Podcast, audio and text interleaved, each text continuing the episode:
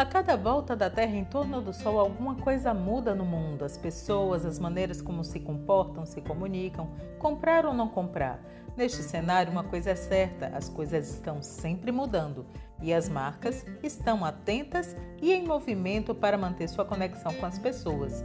O marketing e a comunicação fazem esse encontro acontecer.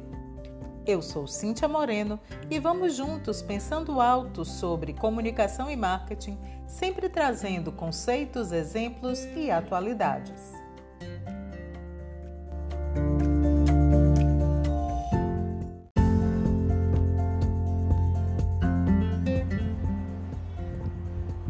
A produção cultural é executada através de projetos culturais que dão ordem ao sequenciamento de ações necessárias para que um produto cultural venha a existir. Neste sentido, o uso do marketing cultural tem se associado a essas práticas na medida em que as empresas entenderam que, mais do que produtos, experiências e memórias são ativos importantes de serem capturados pela marca.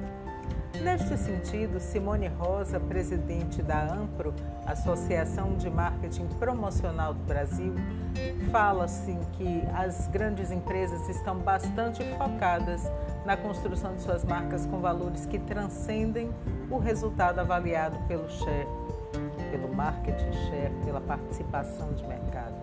Com essa visão e tendo no DNA da marca valores como responsabilidade social, comprometimento com o ambiente na qual a empresa está inserida, os usos de projetos culturais são percebidos como uma grande ferramenta de visibilidade e, ao mesmo tempo, de contribuição para o desenvolvimento artístico-cultural nacional.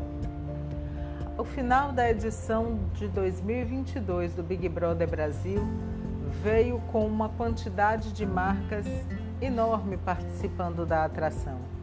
Muitas delas fizeram ativações a partir de exercícios culturais, outras patrocinaram shows dentro da casa eh, do Big Brother, outras fizeram apenas merchandising. Como o merchandising faz parte do escopo do marketing mais tradicional, quando uma marca se associa a uma atividade cultural, a um artista, a um exercício cultural qualquer, ela tem uma possibilidade de maior retenção, de maior memorização. Para isso, o projeto cultural precisa ser bem executado. As fases não podem ser atropeladas e o projeto cultural precisa ter clareza na comunicação do que pretende. Afinal de contas, aquele será o documento que irá parar na mão do profissional de marketing ligado à cultura dentro das empresas não podem ficar dúvidas. Quando o projeto cultural é desenvolvido a partir de editais públicos, ele tem uma espécie de checklist a cumprir e através desse cumprimento e da comprovação por documentações, também trazendo quem são os profissionais que estarão envolvidos com um mini currículo, isso tudo ajuda a trazer credibilidade a um projeto cultural, saber quem executará cada etapa, o que é que já fez, qual é a formação. Isso tudo dá para a empresa e mesmo para a a representação pública, seja um ministério, uma secretaria, um governo de estado ou municipal, uma segurança de que aquele recurso público vai ser deslocado para a mão de pessoas que sabem fazer aquilo e que promovem essa atividade com profissionalismo.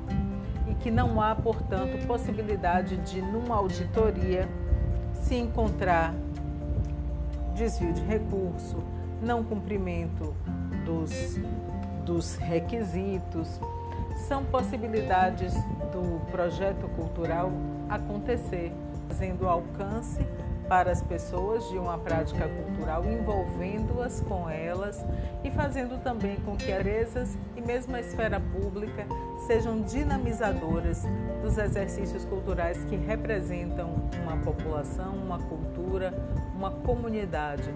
Tudo isso ajuda a fortalecer laços e a manter ativas práticas culturais que são identitárias de um povo. Essa é uma segunda preocupação que um projeto cultural deve ter. Como isso traz colaborações para a sociedade, como a sociedade se beneficiará disso.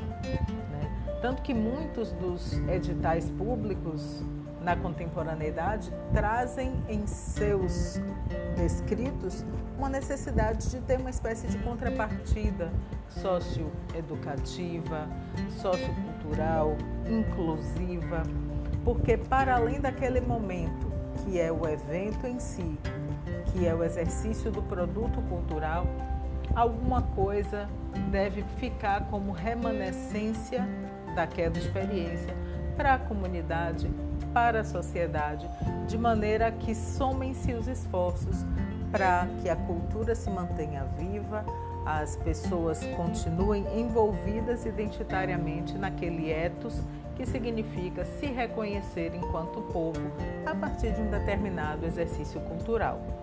Portanto, o projeto cultural ele é o guia para a execução de um produto cultural que vai acontecer gerando benefícios não só para as classes artísticas, mas também para a sociedade como um todo.